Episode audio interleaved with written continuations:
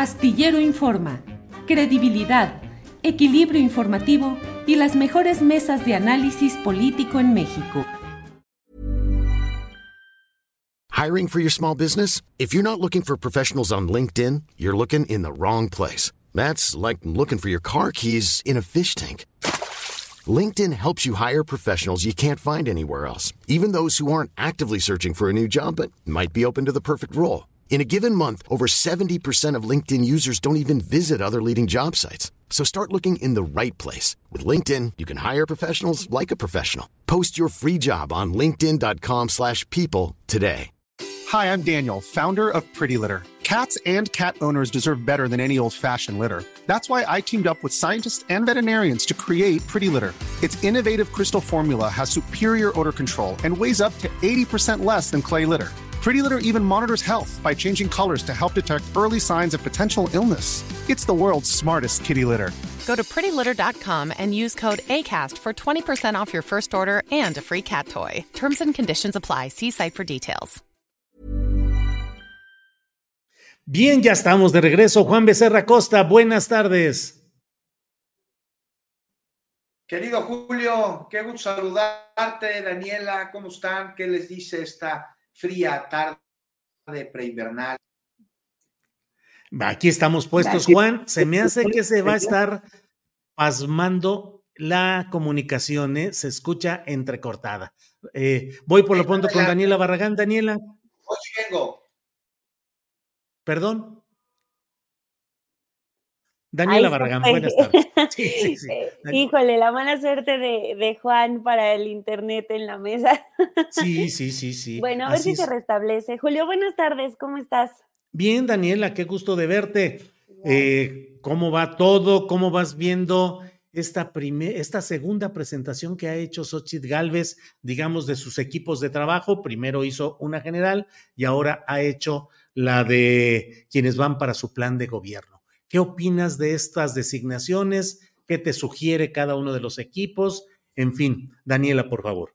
Pues son ganas de perder, ¿no? Este, esta, eh, la lista, o sea, uno se esperaría que habría incluso como, pues hasta sentido común eh, al momento de, pues sí, están los amigos en la política, pero tiene que haber cierta mesura para al menos no presentarlos en tu equipo principal que te va a acompañar en el próximo periodo y sobre todo cuando pues estás tan mal en las encuestas. Acá lo que vemos es que pues creo que tanto Xochitl como el propio Marco Cortés y Alejandro Moreno Cárdenas hicieron de las suyas para colocar a, sus eh, íntimos compañeros, aunque eso les garantice una burla más de todas estas que ya colecciona su candidata. Eh, por ejemplo, pues de las que más eh, destacaron de este nombramiento fue Margarita Zavala, que pues va, va, eh, va a ser el enlace con sociedad civil, pues va a ser interesante ver qué sociedad civil es la que se va a sentar con, con, alguien como Margarita, que es una mujer conservadora, pues al menos con las feministas que pues dicen eh, quieren escuchar, pues Margarita es alguien que no comulga abiertamente con muchas de las principales causas de, de las mujeres. Entonces, pues desde ahí nos damos eh, un poquito de cuenta de, las intenciones que tiene este equipo de Galvez, que es garantizarle a los amigos las posiciones, pues más allá de lo que, de lo que puedan ganar, pero sí, eh, me llamó mucho la atención también, em, no sé a ti qué te pareció, Julio, lo de la molestia que hubo de, de gente, de académicos, de activistas, de políticos, que ya se estaban, pues digamos, en pocas palabras, rifando ese gran reto de defender a Xochitl Gálvez, que pues es una mujer que pues sí ha necesitado mucho de, una defensa en las columnas, en los líderes de opinión. Los sentí muy molestos eh, de, esta lista de nombramientos eh, que da, que es tanto la del lunes como la de, perdón, la de ayer martes como la de hoy, donde también ya integra a un Gómez Montt, que sería su reaparición eh, ya muy abierta en la política. Eh, a Silvano Aureoles ya también lo, pone eh, sobre la mesa, eh, a Jesús Ortega, o sea, no, no, he visto a alguien que le haya aplaudido esta decisión, ya ni siquiera a la gente que se estaba aventando la gran travesía de, de, defenderla. Entonces, al parecer, pues solamente los que quedaron bien fueron eh, Alejandro Moreno Cárdenas y Marco Cortés de garantizar espacios, pero pues Xochitl con esto, así como yo lo vi, eh, insisto, con los columnistas, pues este, pues tampoco que eh, dejó contentos a los suyos. Y eso, pues a ver qué, en qué se, en qué se refleja para el siguiente periodo. Daniela, y ya está por aquí Juan Becerra Costa. Juan. Estamos muy solitos. Amor, sí, nos tenían abandonados, Daniela. Juan Becerra Costa, amor y paso, ¿qué significó eso? Y ver la victoria de Internet, espero que ya se me escuche y vea bien. Eso, ya, ya se te escucha bien. déjame saludar a Arturo Cano y regreso contigo, Juan. Arturo, buenas tardes, bienvenido. Buenas tardes, pues igual con brocas para conectarme, por eso me, retrasé. Como ven, estoy por el teléfono porque no, quién sabe qué misterios, ya saben cómo son los duendes estas, estos del Internet. Sí, sí, sí, así es. Vamos con Juan Becerra Costa. Juan, ¿qué opinas de los primeros equipos de trabajo que ha hecho, eh, que ha anunciado Xochitl Galvez? Eh, uno ayer, otro hoy. ¿Qué opinas de sus integrantes, de lo que significan política y electoralmente? Juan Becerra Costa. Pues a mí me parece que es un equipo muy adecuado, la verdad, Julio, que representa de manera pues inmejorable a la oposición. Ahora se llama Corazón por México, ¿verdad? Sí, sí. Fuerza y Corazón por México, sí. Fuerza y Corazón por México. FUC. Ya se cambiaron. sí, es Fuerza y Corazón FUC. Sí, en español.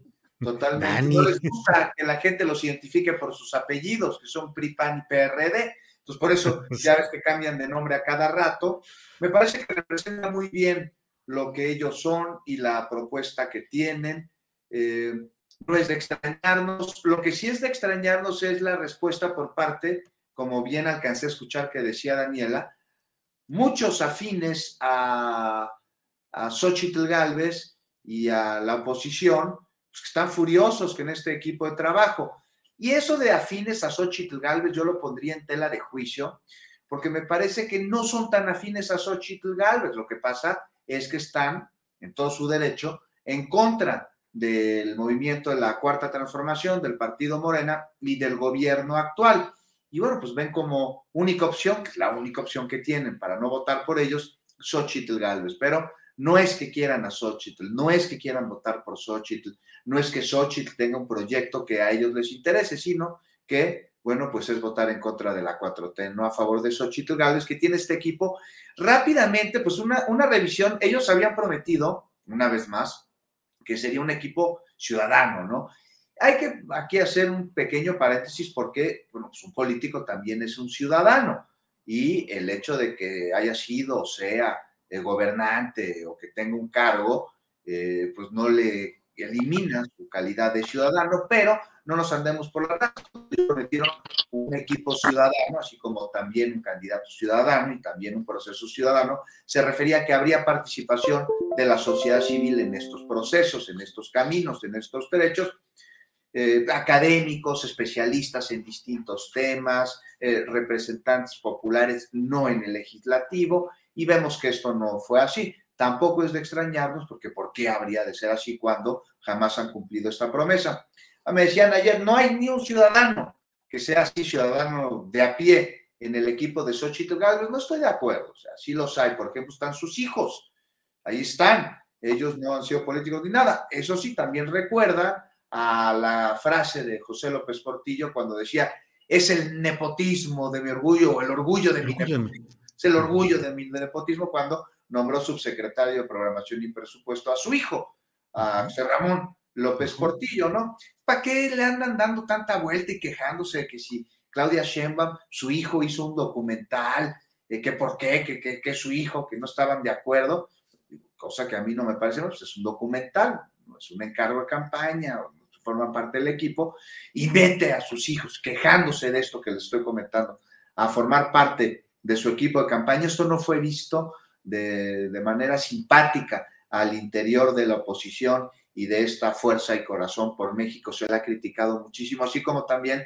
algunos representantes, algunos eh, colaboradores. Yo me pregunto, por ejemplo, Margarita eh, Zavala, que quedó en el Comité de Sociedad Civil, ¿se irá a acercar a, a los papás de la guardería ABC como tendría que ser su, su encargo, este, su función como parte, como cabezadora del Comité de Sociedad Civil, tendría que hacerlo, no sé, no lo va a hacer. Santiago Krill, de veras, o sea, no que había cambiado, Maximiliano Cortázar Lara, el Comité de Comunicación, no sé, mira, eh, eh, principalmente está compuesto por exfuncionarios de Felipe Calderón o de Vicente Fox, los que no están eh, detenidos, por supuesto, o los que no tienen alguna orden de aprehensión. Pero además, ¿qué no la están asesorando? Y sale a hablar Xochitl Gálvez con este equipo, hablándole a una clase eh, media, eh, permanente, y además una clase media alta, permanentemente con este discurso que sí es chingona y que está chingón y que su equipo es chingoncísimo y chingadera y media, pues nomás no va a conectar, no va, nomás está desinflando más, nomás está haciendo enojar a los pocos que eh, pues tienen la intención de votar por ella, no lo digo yo, lo dicen todas las encuestas, y en fin, pues me parece que crónica del arrastre a un desfiladero anunciada, no sé cómo lo ven ustedes, Julio. Adelante, vamos, Juan Becerra Costa, vamos con... Y vamos, no, si regresamos con Arturo Cano. Va si vienes, Arturo Cano. Ya, al, al fin ya logré que la computadora respondiera porque quién sabe qué pasaba. Bueno, Arturo, ¿qué opinas de estos primeros nombramientos? Tú estuviste incluso hoy ahí en la reunión en la que se dio a conocer este, esta segunda eh, comalada, iba a decir, de nombramientos. Arturo, y además, bueno, mm, no estuvo cabeza de vaca, eh, está eh, Rubén Moreira en cuestión de seguridad, en fin, presencias, ausencias, ¿qué nos dices, Arturo Cano? Bueno, eh, fue un evento en el Pepsi Center ahí del World Trade Center, este, pues en, un salón eh, mediano, este, en el que pues el maestro fungió como maestro de ceremonias Enrique de la Madrid, eh, que fue pues elogiando a, a, los presentes, a Xochitl Galvez, cuando comenzamos a ver quiénes subían al, al presidium, pues eran prácticamente los mismos del día anterior, con algunas, algunas diferencias. La, eh, la presencia de la sociedad civil, salvo lo que diga el, eh, digan las hojas de vida de algunos de los 20 coordinadores de los foros temáticos anunciados hoy, este, pues se circunscribió a dos oradores. Habló un, hombre de mediana edad, este, Sousa me parece el apellido, eh, que presentaron como, como emprendedor eh, y que hizo un discurso lleno de pletórico de frases del libro de autoayuda, eh, que terminó diciendo que el gobierno tiene que ser manejado como una empresa, tiene que ser manejado como un negocio. Y uno se pregunta, pues, ¿dónde he escuchado eso? Y, luego ve ahí a Xochitl Gálvez en el centro y dice, ah, pues claro, eh, con, con, el jefe de Xochitl cuando entró al gobierno, era Vicente Fox el que decía o tenía ese tipo de expresiones.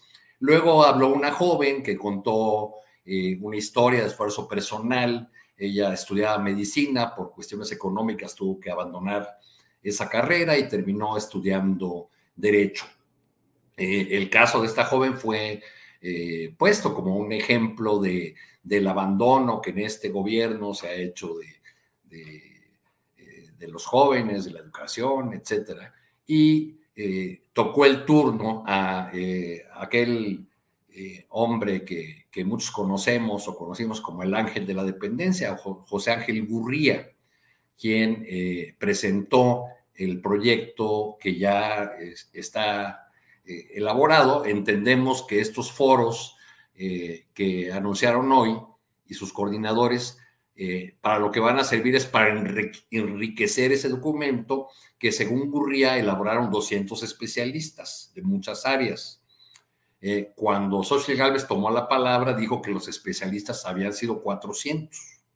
Ya no, ya no sabemos cuál es la cifra la cifra buena. Pero digamos, pues son los, los mismos nombres que vimos, eh, básicamente, eh, no solo miembros destacados del PRI y del PAN, uno que otro por ahí coladillo del, del PRD, creo que había tres hoy en, el, presidium, este, sino también otra característica que ocuparon cargos importantes en los sexenios, ya sea del PAN o del, PRI, en las áreas para las que están comisionados. Eh, sería el caso de Consuelo Sáeza, que fue eh, titular de Conaculte y se va a hacer cargo de, eh, de Cultura, o de José Luis Luege, que fue director de Conagua y está encargado precisamente de, ese tema en los, foros temáticos. Eh, Xochitl Galvez tomó la, la, palabra e hizo un discurso, pues como a los que ya nos está acostumbrando en estos días. Son, son discursos que eh, eh, están armados eh, como por frases, pequeñas frases cortas de impacto, son como una suma de spots, de mini spots o de frases que buscan ser ocurrentes eh, y que terminan tratando de poner la fuerza en la búsqueda de un país de clases medias y de un país chingón. Ese es el, el discurso que, que termina ofreciendo Xochitl Gálvez. Chingón y eh, la, algo así como por el bien de todos, primero la clase media, algo así, ¿no, Arturo? Sí, pues que ella no quiere ser presidenta de los pobres, ¿no? Uh -huh, uh -huh. Sí, que es. Quiere ser presidenta de las, de las clases medias. Es este, digo, es, es un discurso, yo no entiendo de, de, dónde vienen las dos expresiones y quizá por eso las quejas de muchos eh, columnistas, articulistas, opinadores que son partidarios de, del bloque opositor, que se la han pasado en estas semanas hablando de eh, el error tras error de la campaña de, de Chema. Mira, pues, ese video yo lo tomé, pues, estaba en, en, la zona de prensa que es hasta allá en Gallola. Sí. Es difícil ver también por las luces de repente hasta los rostros de los que, de los que asistieron al, al lugar. Este, pero bueno, pues eh, es este, este discurso que ya usó en campaña Josefina Vázquez Mota, también presente hoy como eh, comisionada de algo relacionado con niñas, niños y adolescentes, aunque también una perredista le cambiaron la palabra y la comisionaron para el foro de infancias, no sé cuál sea la diferencia. Verónica Juárez. Uh -huh. Verónica Juárez Piña, ¿no? Uh -huh. este, no sé cuál sea la diferencia entre infancias y, y niñas y niños, este, uh -huh. pero o, o, a lo mejor no cabía, ¿no? Porque eh, pues hubo, aun cuando los partidos se apoderan de las posiciones, qué, qué caso eso de que Rubén Moreira sea el comisionado sí, de, de sí. seguridad, sobre todo después de, de, escuchar o refrescarnos la memoria con eh, la información muy sólida que hace un rato comentó el compañero, el compañero Cedillo. ¿no? Sí, Juan Alberto Cedillo sobre la masacre de Allende. Bueno, bueno. Y el papel del gobierno, el papel de los Moreira en esa. El papel de los Moreira, sí, en la masacre de Allende. Daniela Barra, gracias Arturo por tus palabras y por los videos. Juan, sí, sí. Tengo una, una preguntita días. Pues ahora sí que en, el, en la reporteada y así, pues he tenido la oportunidad de hablar con varias personas de la oposición y no sé si se han percatado ustedes, a ver qué opinan, de que fuera del micrófono, por supuesto que no voy a decir nombres, pues ahí hay un compromiso, pero todos así baja cabeza, baja mirada y reconocen que hoy no piensan ganar, que Xochitl no va a ganar. Está muy mal, está muy mal la campaña, la están asesorando mal, muy mal equipo, yo no, está fatal, Claudia está arrasando, veo muy complicado, si no es que imposible, todos, ¿eh? No hay uno optimista. Así ya fuera de cada, ya en serio, siempre les pregunto, oye, ¿cómo no? Las encuestas no votan y se salen por la tangente con este discurso muy político que tienen. A la hora ya de, de vernos a los ojos, no, pues sí reconocen que está muy mal. Entonces, todo este equipo que está con Xochitl, yo les pregunto, ¿se acuerdan que en la primaria, digo, porque además a mí me pasó, eh, llega un momento en el que te juntas con pares, no porque decidas juntarte con ellos, sino porque es eso no juntarte con nada, ¿no? Hay momentos que duran más o duran menos, en los que eh, las organizaciones sociales de los niños eh, pues eh, rechazan a unos, atraen a otros, y siempre va a pasar que llega un momento en el que pues, los más populares no te voltean a ver, y entonces hay varios que se encuentran en esta situación y se juntan. ¿Por qué? Porque si no estarían solos, pero si ellos decidieran, tendrían otros amigos. No sucederá lo mismo en este asunto del equipo de Xochitl. O sea, ¿quién por voluntad y, y, y emoción está en ese presidium que es, como dijo Mario Delgado, pues una bola de perdedores y cartuchos quemados, no solo por lo que ha perdido en el pasado, sino por cómo se están dirigiendo de manera estrepitosa a un fracaso rotundo más. ¿Cómo ven? Daniela, ¿qué opinas de esto que nos plantea Juan Becerra Costa? ¿Tendrán percepción de que no la están levantando y que no tienen una viabilidad electoral real, Daniela? Pues sería una estrategia muy torpe el dar eh, por perdida esta elección, pero darla sin siquiera dar la apariencia de que se está dando una batalla real.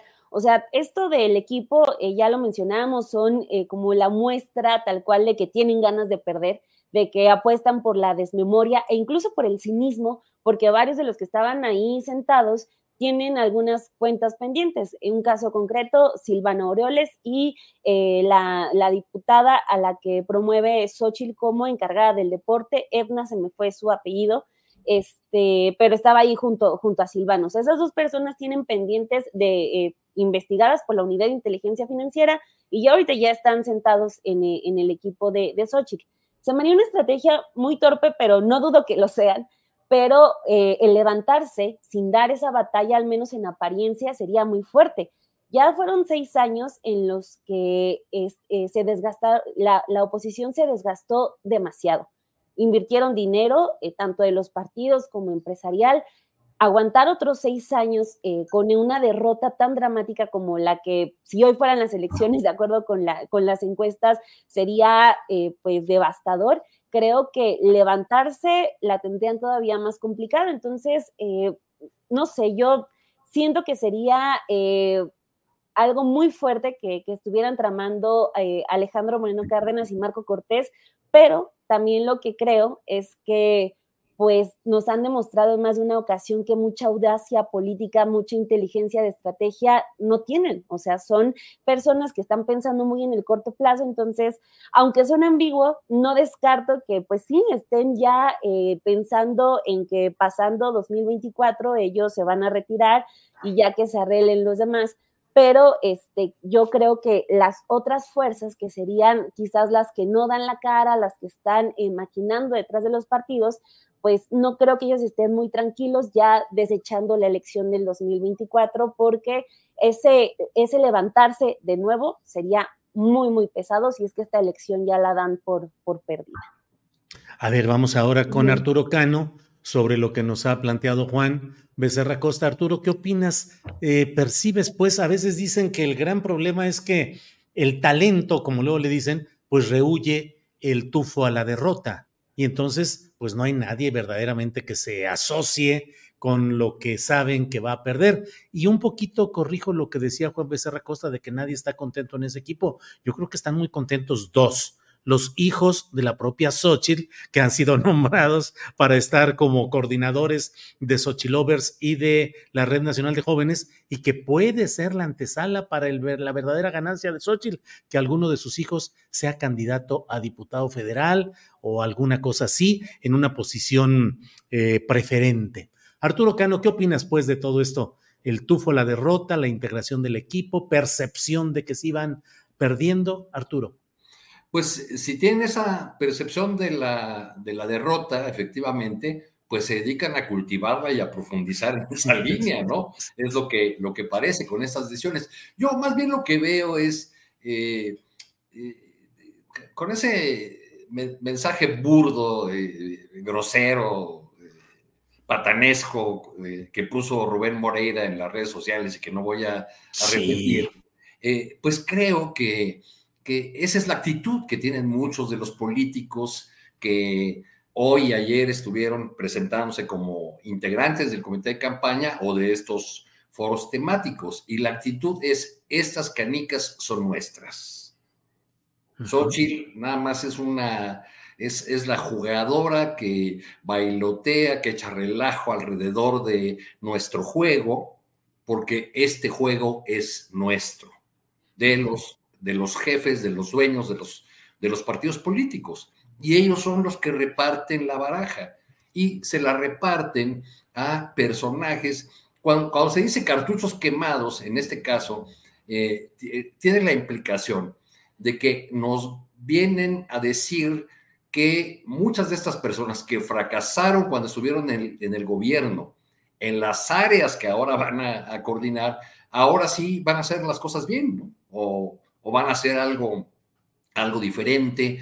Y además eh, insisten en esta narrativa de presentar todo lo que tiene que ver con este sexenio como un desastre. Y es una, una narrativa eh, que no se sostiene, está muy presente en los discursos de Xochitl Gálvez, ¿no? Es, el, gobierno solo miente, el gobierno solo fracasa. Y como es un discurso contradictorio, eh, porque eh, ya se ha dicho aquí de, de, manera muy acertada que Xochitl tiene un discurso para cada tipo de público o, para cada, o para cada momento, eh, pues lo que, lo que ha ocurrido es que eh, Xochitl habla, eh, puede decir cosas distintas en el mismo discurso.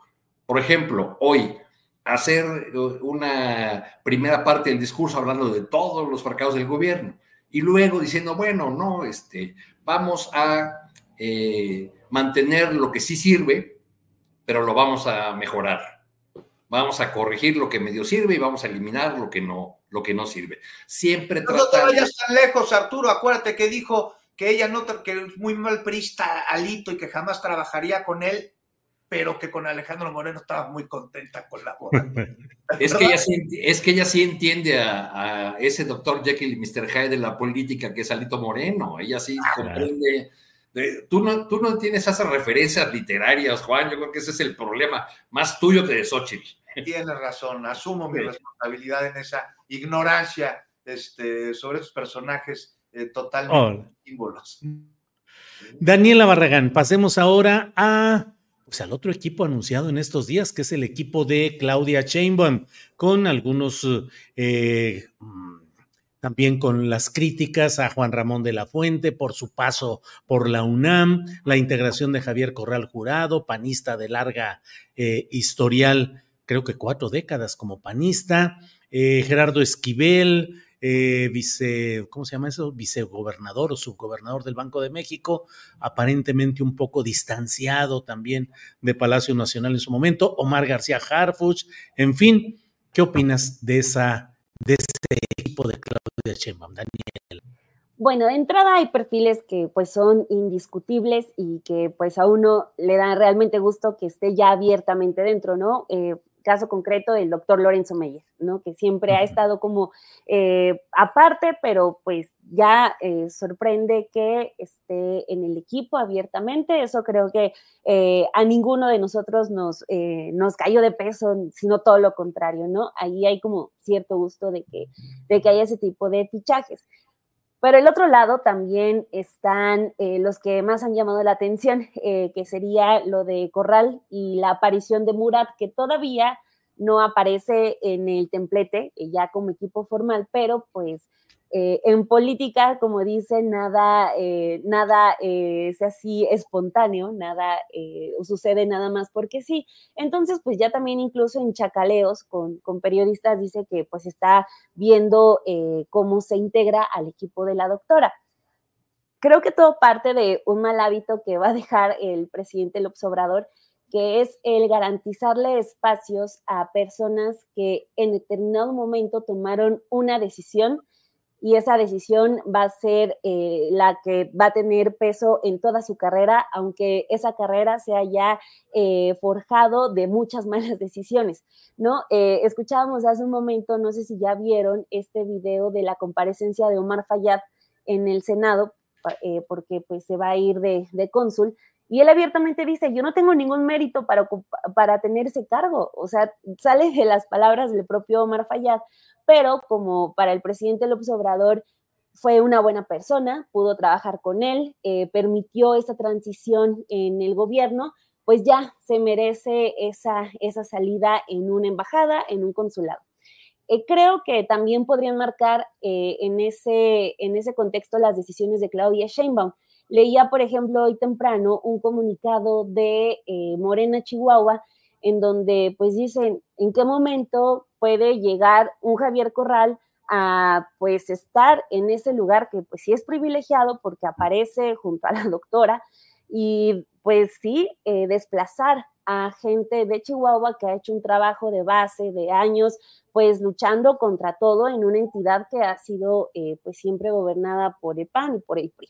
Entonces, eh, pues hay cierta molestia y esas molestias se van a ir cosechando en otros, en otros nombramientos. Por ejemplo, lo de Olga Sánchez Cordero, que pues ella tuvo un papel muy importante en el equipo del presidente López Obrador, pues no por nada fue su, secretaria de gobernación, pero para la gente en esta segunda etapa de Olga Sánchez como, como senadora, pues hay unos reclamos abiertos porque ella se puso del lado de, eh, pues del Poder Judicial en esta última batalla eh, por el recorte presupuestal y toda, toda esa historia que ya sabemos. O sea, a lo que voy es que hay eh, quejas reales de la gente, tanto de Morena como en general, no, no necesariamente del partido, de que sí, pues hay estos tratos muy especiales a personas que, insisto, solamente por haber tomado una decisión en un momento muy específico, de repente ya están en, la mejor posición. Ahora, lo de fallar, si se concreta, eh, pues sí creo que sería muy desafortunado porque pues así como estamos hablando de cómo en eh, Xochitl Galvez y su equipo apuesta por la desmemoria, de poner a personas que ya lo decía hace unos minutos, este, pues todavía tienen pendientes en sus estados eh, de corrupción, abierta corrupción, pues bueno, este, en el caso de, de este, del exgobernador de Oaxaca, pues podríamos estar hablando de lo mismo. Entonces, pues se supone que la cuarta transformación, el segundo piso de la 4T tiene que ser distinto perfectamente puede prescindir de ese tipo de personajes. Entonces, pues ojalá se rectifique. Lo de Corral creo que lo salva esa carrera en donde de repente daba pues mensajes de estar dando las batallas correctas, a pesar de que siempre él decidió estar abiertamente en el PAN y ser panista, eh, logra ser eh, gobernador panista de Chihuahua, yo lo recuerdo por las batallas que dio, por ejemplo, con la reforma de telecomunicaciones con Peña Nieto, o sea, su carrera como, como senador, etcétera. Quizás eso lo pone en un lado correcto, pero pues creo que hay como muy pocas oportunidades para. Ready to pop the question? The jewelers at BlueNile.com have got sparkle down to a science with beautiful lab-grown diamonds worthy of your most brilliant moments. Their lab-grown diamonds are independently graded and guaranteed identical to natural diamonds, and they're ready to ship to your door. Go to BlueNile.com and use promo code LISTEN to get $50 off your purchase of $500 or more. That's code LISTEN at BlueNile.com for $50 off. BlueNile.com code LISTEN. Everyone knows therapy is great for solving problems, but getting therapy has its own problems too, like finding the right therapist, fitting into their schedule, and of course, the cost. Well, BetterHelp can solve those problems. It's totally online and built around your schedule.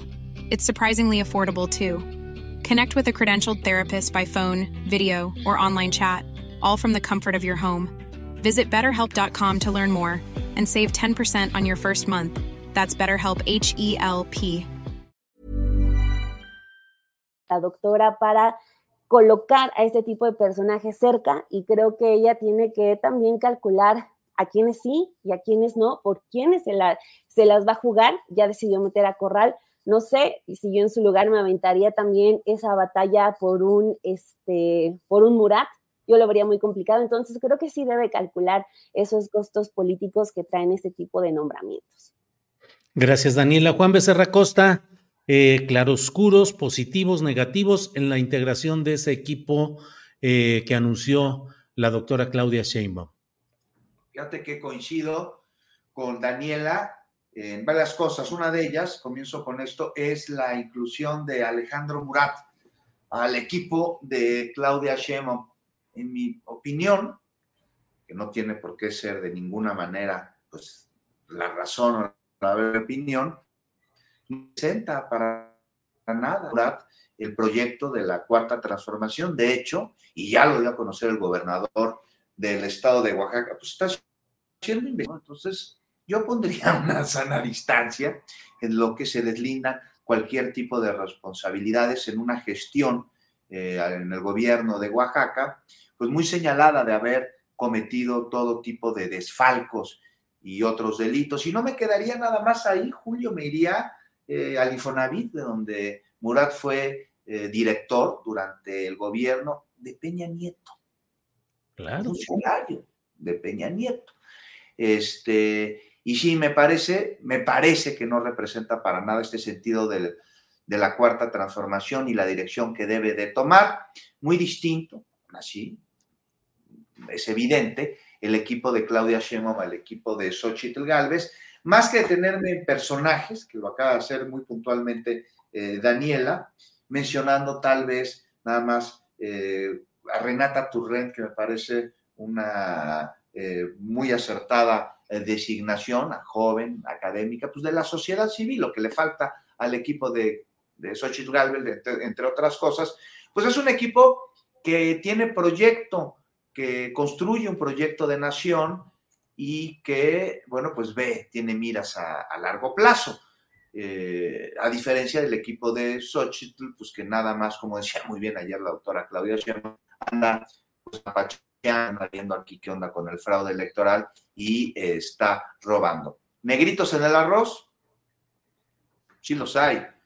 Y será parte de esta transformación el eliminar, el depurar los procesos a través de los cuales llegan este tipo de personajes eh, que no abonan y que incluso en algunos casos meten los pies. Ojo, ojo eh, a las candidatas, a la candidata, a los demás candidatos a distintos cargos con este grupo del cual Morena no está ajeno, endogámico, este, de obscuras intenciones, que se anda tomando la selfie con las candidaturas y luego resulta que la utilizan como alguna especie de aval para hacer negocios, este, prometiendo cosas que pues de entrada ni siquiera van a cumplir, pero que nos recuerdan al modelo con el que se operaba en el pasado, justos en estos momentos electorales o preelectorales, en donde antes de los acomodos se llevaban a cabo los acuerdos en lo oscurito. Nada más hay una revisada al equipo de Claudia Sheinbaum pues que tengan muy en claro, no es algo eh, que no sea evidente, eh, quién tiene este tipo de conductas para, pues, eh, evitar de alguna manera poner baches, autobaches en este proceso de transformación del país, Julio. Bien, Juan, gracias. Arturo Cano, ¿qué opinas de la integración del anuncio que hizo la doctora Chainbaum, por favor? Oye, anduve por ahí y para mí fue muy curioso ver a Paco Taibo sentado al lado de Murat, porque así, así, Así quedaron. estaban ahí al, ladito, uno, al lado del, del otro. Este, bueno, si en el, en el bando opositor se vive un, cierto aire de derrota anticipada, en este bando se vive un aire, en el bando de Claudia Sheinbaum se vive eh, pues aires de, triunfo anticipado, eh, aunque el presidente Morena diga que, que están trabajando en el territorio y que no se duermen en, en sus laureles. Entonces, como parte de ese aire de triunfo, estuvieron presentes en ese evento y de esa manera Claudia Sheinbaum honró eh, a su gremio, pues muchos académicos importantes, no solamente arriba en el templete como, como coordinadores de las mesas temáticas, sino también abajo. Había una buena cantidad de rectores de, universidades. Eh, de hecho, una de las, de las oradoras, además de de Chainbaum y, de la Fuente, pues fue la presidenta del, Colegio de México, Silvia Giurlioni, no me acuerdo si se apida correctamente, si se pronuncia correctamente el apellido, Giurlioni o algo así, eh, eh, que hizo pues un, discurso no de apoyo electoral a Claudia Sheinbaum, sino eh, una reflexión sobre la importancia de la educación y y la, atención que debe venir del lado del gobierno. Entre las cosas que yo veo eh, trascendentes, pues es que hay un, eh, en el afán este de pluralidad hay un corrimiento. Eh, le dije a un intelectual muy importante, y no digo quién porque este, no, no le pedí autorización, le dije, ¿y qué tal este, a la salida del evento, ¿y qué tal este corrimiento a la derecha? Y me dijo, no, fue un corrimiento al centro lo que sucede es que a nosotros el centro siempre nos queda a la derecha. Pues sí, qué buen, qué buen manejo geométrico de geometría política. Sí, pues, entonces fue una manera, digamos, de honrar a su gremio. Estaban allí arriba varios científicos muy destacados en sus, en sus áreas. Eh, Rosaura Ruiz, que es una eh, que fue secretaria de Educación y una muy conocedora de la educación, una de las personas de mayor confianza de Claudia Sheinbaum, que es Diana Alarcón, que fue su coordinadora de asesores y de asuntos internacionales, y varios miembros del grupo Democracia Deliberada, para empezar Gerardo Esquivel, lo que me hace pensar, ya para, para terminar este comentario sobre eh, esos nombramientos, que pues Claudia Sheinbaum le ha dado un segundo aire a Democracia Deliberada.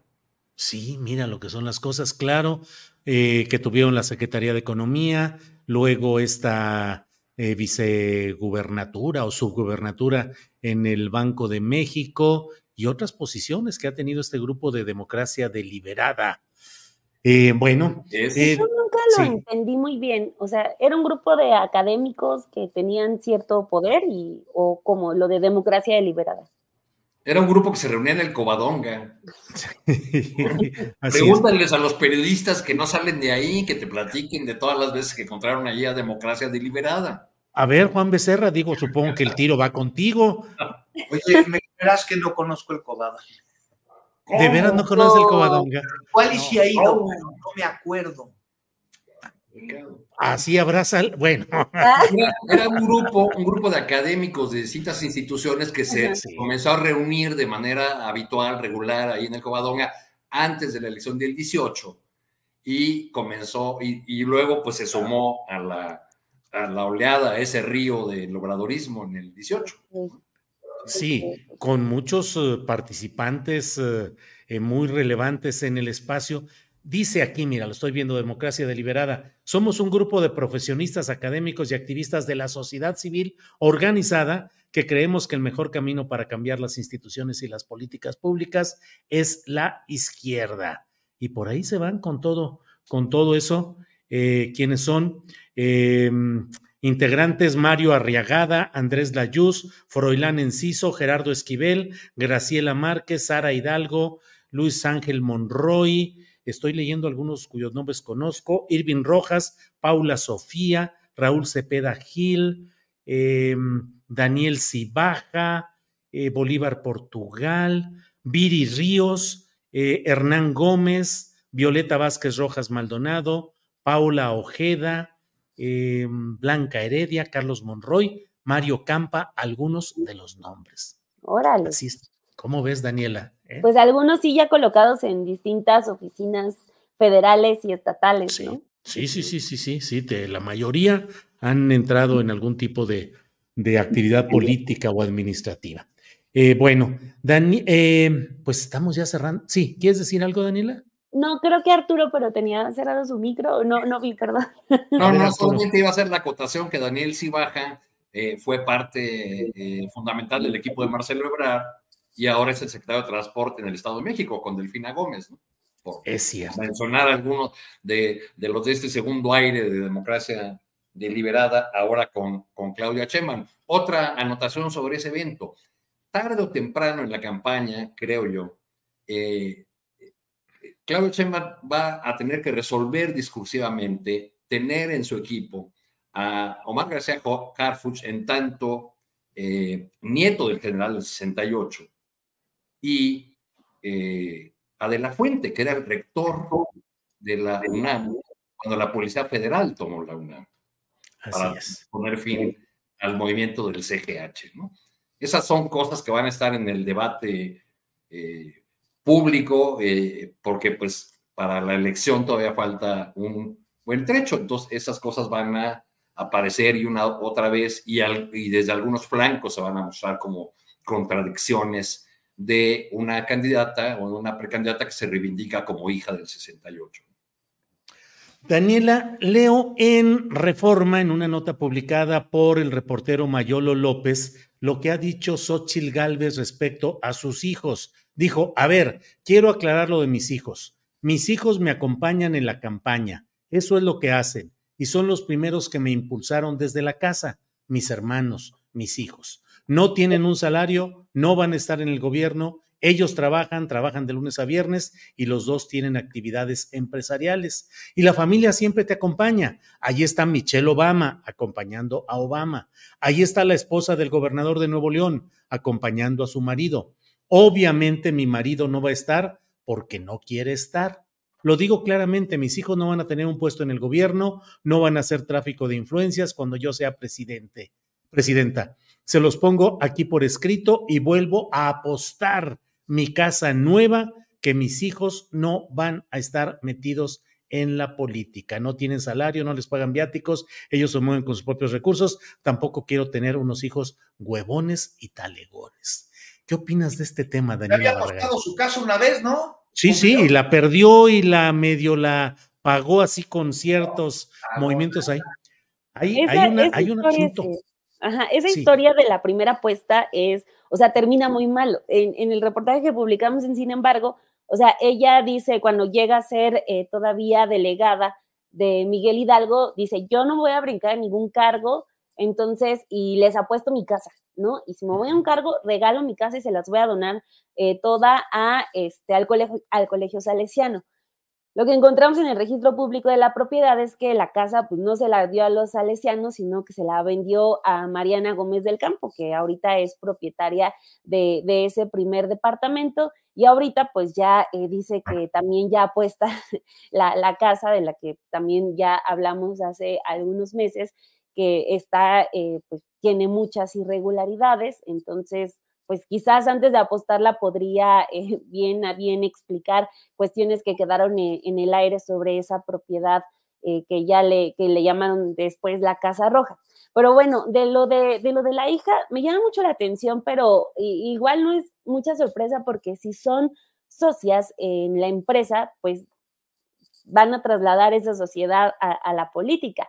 Eh, de acuerdo con las, eh, las actas de socios de operación y mantenimiento de edificios inteligentes, eh, pues Xochitl es eh, socia mayoritaria, pero todo está a nombre de la hija, de Diana, Diana Vega Galvez.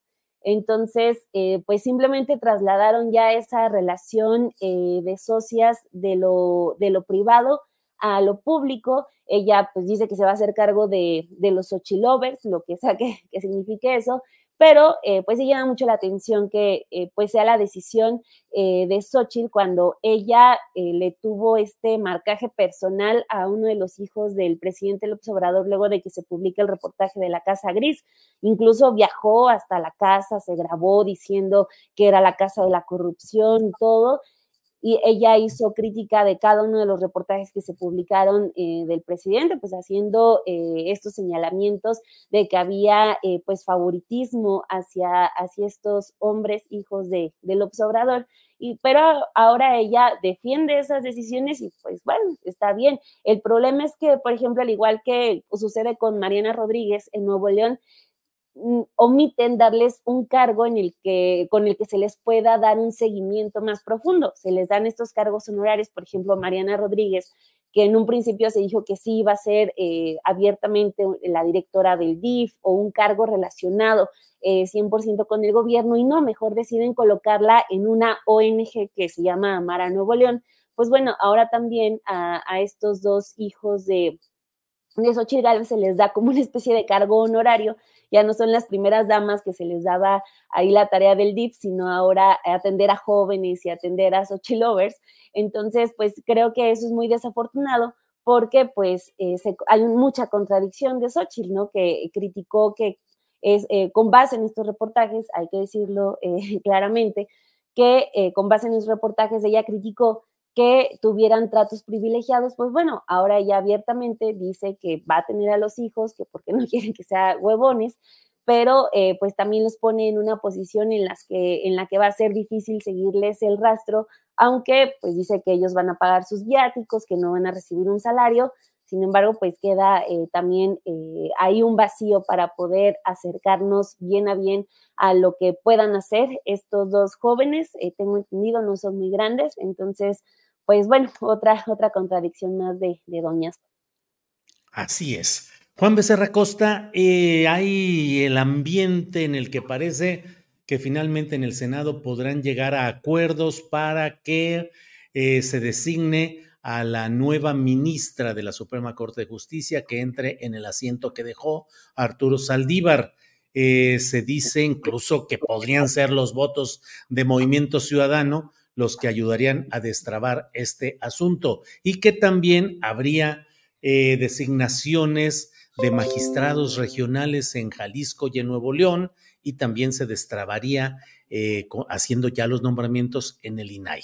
Sea como sea, no es más que unas versiones que ya tendrán su concreción en poco tiempo más, pero ¿cómo vas viendo ese asunto de la Corte y de los nuevos acuerdos parlamentarios eh, que se parece que se están dando, Juan Becerra?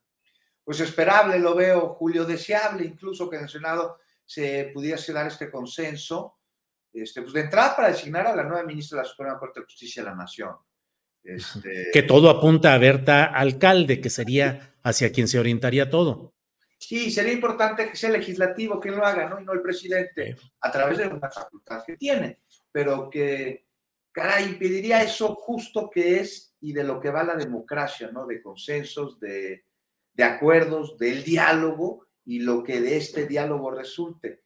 Y entonces una vez que sucede, pues entonces paso a que ese mismo diálogo, ese mismo consenso, esa democracia se pudiese trasladar al Pleno de la Corte. Uno de los tres poderes de la nación, por cierto, y el que más lento avanza camino a la transformación que vive el país que está, pues este, curiosamente, pues el único poder cuyos representantes no se eligen a través del voto popular. Entonces, bueno, una reforma a este poder sí es urgente para que dentro de otros cambios, este, pues esto pudiese darse. Nada más para dejar claro, ¿no? No se trataría de una votación a perfiles generales o a, o a postulaciones simples, pero vendría de una terna cuyos aspirantes cuenten el perfil de formación, de preparación, de experiencia adecuados, necesarios para poder desempeñar este cargo de ministros. No lo mismo tendría que suceder con magistrados y como sea en varias partes de Estados Unidos con, con jueces. Entonces, bueno, regresando a los perfiles, a la decisión del Senado, hay quejas, hay molestia, este, porque las aspirantes a ser ministras son cercanas al presidente y son cercanas a la 4T. Pues sí, y, o sea, mientras tengan los requisitos que mencioné hace unos momentos, a ver, ¿qué querían? ¿Cuál, presidente, ¿Cuál presidente puso a sus enemigos en la Suprema Corte o propuso a los enemigos? A ver, a ver pero además de eso, Arturo, o sea, si eso querían que resultaría pues, absurdo, pues es parte de las atribuciones de un presidente, lo estás diciendo tú claramente, el designar enviar esta terna. Y el pueblo, pues votó mayoritariamente por el presidente López Obrador, sabiendo que haría esto. El pueblo lo mandató. O sea, ¿cómo te puedo decir? El pueblo en México en 2018 no fue un pueblo engañado como sí llegó a suceder con gobernantes anteriores. Sabían perfectamente por quién votaban y no hay sorpresas ahí. O sea, quien pretendía que Andrés Manuel dejara de ser Andrés Manuel al rendir protesta como presidente, pues vaya lo equivocado que estaba, por no decir perdido. Y pues sí, facultades, eh, mandar la terna de aspirantes a la Suprema Corte de Justicia de la Nación, a quien querían que mandara, a cuadros del PAN, querían que mandaran, pues, no sé, al gordo cuello Trejo, Sí, sí, sí. ¿Ya? ¿Con Listo, Juan. Sí, ah, bueno, no supe si se había quedado. Sigo eh... improperios, con muchísimo gusto. Bien, seguimos adelante. Eh, Arturo Cano está publicado y está en las redes, bueno, Daniela, Juan, Arturo, que fue detenido Alfredo Jalife. Y ya salió a eh, defenderlo Pedro Ferriz, cosa que yo jamás en mi vida pensé ver. Oye, pero ¿será cierto? Pues mira, lo veo en el Tabasco hoy, dice, se da a conocer detención de Alfredo Jalife por difamación, fue acusado por Tatiana Cloutier, eh, actual coordinadora de voceros de la precampaña de Claudia Sheinbaum rumbo a las elecciones de 2024. Y Darío Celis, columnista, dice, el día de ayer detuvieron en la Ciudad de México a Alfredo Jalife en cumplimiento de una orden de aprehensión del Estado de Nuevo León derivada de la denuncia presentada por Tatiana Cloutier por el delito de difamación. Y bueno, pues ahí está esto. Vamos a esperar. ¿Verdad? Estoy viendo. Sí, sí, sí. Certificado de estado psicofísico y lesiones, Coordinación General de Investigación Forense y Servicios Periciales. Nombre Alfredo eh, eh, Jalife Rame. Y dice acepto, acepto. Eh, bueno, algunos otros, ah, algunos otros asuntos ya de índole personal. Y eso es lo que se está dando a conocer. Complicado, Arturo, sería en el esquema, pues, de la condición de Tatiana, que desde luego tiene el derecho a defender su honor ante un acto que considere que sea, en este caso, de difamación, pero también, pues, en el contexto político, ella como ya coordinadora de voceros presidenciales de la campaña de Claudia. Las primeras reacciones que veo en las redes sociales son precisamente de un ataque a la campaña de Claudia Sheinbaum, diciendo, claro, como Jalife ha sido un presidente crítico de la candidatura de Sheinbaum, ahora este atentado contra la libertad de expresión, esta persecución política, etcétera.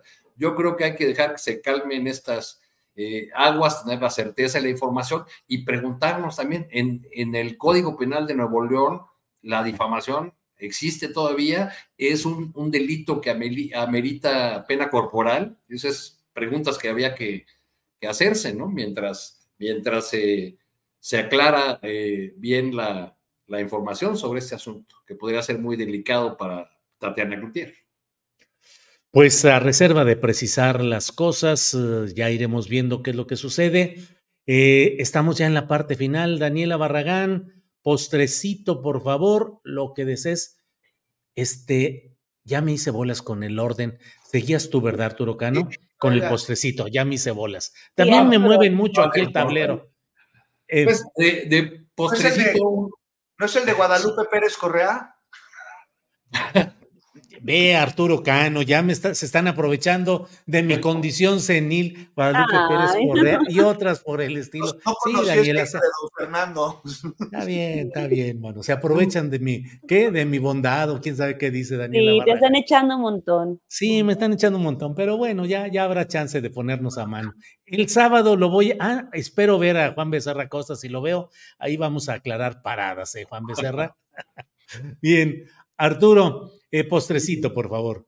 Pues eh, rápidamente, Julio, un comentario sobre la prueba PISA y las reacciones que ha, que ha provocado. Me, parece que la, nota informativa que difundió la Secretaría de Educación Pública en un tono mesurado habla de que estas pruebas estandarizadas internacionales no consideran las condiciones de, de, cada país, de cada región, eh, menciona los efectos que tuvo la, pandemia, este, y, revisando los, los primeros datos, aunque esto ya se volvió una locura, de que el fracaso educativo otra vez y eso, pues veo que hay países que disminuyeron, que descendieron 17, 20% con respecto a, 2018, y que la disminución de México, si bien es preocupante, pues es mucho menor en eh, ciencias 2.14, en matemáticas 3.4, en lectura 1.19, considerando además la, la, pandemia.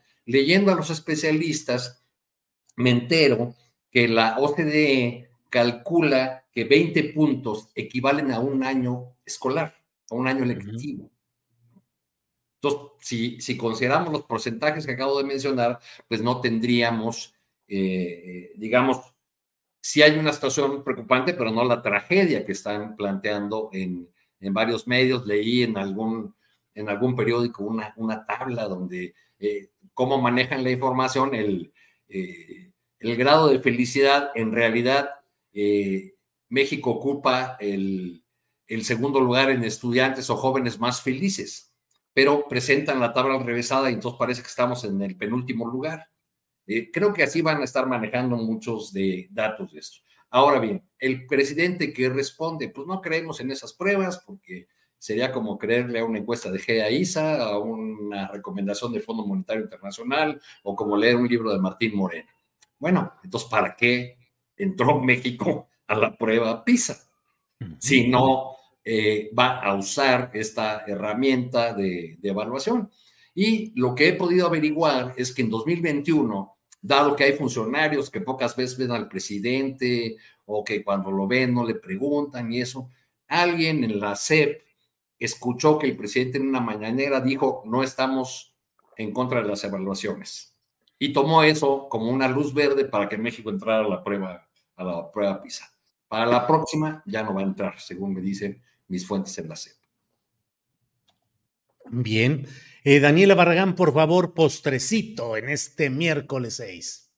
Bueno, rápidamente invitarlos a que puedan echarle un ojo al reportaje que publiqué ayer en Sin embargo, que es de Los Pozos del Privilegio, es la historia de cómo desde finales de la década de los 90, la familia de Vicente Fox, sus hermanos, eh, sus sobrinos, sus cuñadas, pues poseen casi toda el agua de, del municipio de Guanajuato, San Francisco del Rincón, a pesar de que pues dice que es una persona que vive al día y que necesita su pensión, pues bueno, les va muy bien con las concesiones de, de agua para sus dos empresas, Fox Berries y El Cerrito, las dos que son empresas 100% familiares, están los hijos de él, sus hermanas, etcétera. Hay una concesión que les permite sacar hasta 500 mil eh, metros cúbicos de agua al año. Es impresionante eh, la cantidad de, permisos y pues eh, la capacidad de extracción que les permite la Conagua. Y como joya de la corona, todas estas, todas estas 18 concesiones están eh, bajo un subsidio que está destinado para eh, pequeños agricultores. Pues bueno, están todas estas concesiones amparadas en eso para que el servicio de electricidad les salga muy barato. Entonces, pues bueno, ya la historia completa ahí la tienen en sinembargo.mx. Órale, muy bien, Daniela. Juan Becerra Costa, te toca cerrar. Pues Antes de que me digas Julio Pérez Astillero o algo así, adelante, Juan Becerra Costa. Pues nada más rápido, ¿no? Sobre pues esta determinación del ministro Javier Lainés de impedir la eliminación de los fideicomisos del Poder Judicial. Nada más y rápidamente porque se nos acaba el tiempo, una, una observación, ¿no? Aquí ya habíamos dicho, ya habíamos adelantado que habría este, injusticia al amparo de la ley en un clarísimo conflicto de interés sobre la eliminación de estos fideicomisos. Se sabía que se impediría que el cochinito dorado de los jueces, de los ministros, de los magistrados, este, que con el, su ejercicio obtienen privilegios, sabíamos que se, judicializaría para, no, para que no se extinguiera. Ahora, eh, nada más un, un, ejercicio, ¿no? O sea, más allá de esto que se ha venido diciendo de un lado y del otro, hay que pensar el fin de estos recursos. O sea, con la extinción de los fideicomisos, ¿Qué es lo que propuso el gobierno a través del presidente López Obrador? Pues que se usara este dinero, 15 mil millones de pesos, para la reconstrucción de Acapulco. O sea, ya los extinguimos, el Poder Judicial, pero bueno, el dinero vámonos a llevárnoslo a Acapulco. ¿Quién puede estar en contra de esto? Dejando también claro que estos fideicomisos, sus recursos, no afectan ni los derechos laborales ni las prestaciones de ningún trabajador del Poder Judicial. O sea, son subejercicios que se guardaron y se utilizan principalmente para privilegios de un sector muy reducido del Poder Judicial, de élite. O sea, no es de que le van a quitar el sueldo, nadie va a hacer no va por ahí. ¿Quién podría estar en contra de que se, se vaya a Acapulco? Bueno, pues los ministros, los que utilizan precisamente esos privilegios. Entonces, más allá de filias, de fobias partidistas, de antipatías, de simpatías, de a quién le vas y a quién no, quién te cae bien y quién muy mal, pensar los 15 mil millones de pesos no van a ir a Acapulco, porque así lo determinó un ministro de la Suprema Corte de Justicia de la Nación, en un tema, pues en el que él tiene pues mucho interés, porque estamos hablando de bonos, de camionetas, de excesos, para eso ver el dinero, no para Acapulco. Pues ahí se los dejo. Muy bien, bueno, pues estamos en todo esto. Eh, Arturo Cano, muchas gracias, buenas tardes por esta ocasión. Muchas gracias. Nos faltó comentar las encuestas de los últimos días, pero bueno, son parte del ánimo que hay en, el, en, las reuniones de Xochitl por ejemplo, porque esas encuestas, pues nomás, como cuántos puntos da, da de diferencia la más corta, ¿25? Pues sí. La del financiero creo que le daba 19. Ya. Creo. Algo bueno, y de ahí hasta el infinito. Muchas gracias, Julio, Daniela, Juan. Al, contrario, Arturo. Daniela, gracias y buenas tardes. Buenas tardes a todos, provechito y un abrazo, Julio, Arturo, Juan. Nos vemos. Hasta luego. Juan Becerra Costa, gracias y buenas tardes. Abrazo, muy buenas tardes. Hasta pronto. En Sherwin Williams somos tu compa, tu pana, tu socio, pero sobre todo somos tu aliado, con más de 6.000 representantes para atenderte en tu idioma y beneficios para contratistas que encontrarás en aliadopro.com. En Sherwin Williams somos el aliado del PRO. Para que te enteres del próximo noticiero, suscríbete y dale follow en Apple, Spotify, Amazon Music, Google o donde sea que escuches podcast te invitamos a visitar nuestra página julioastillero.com.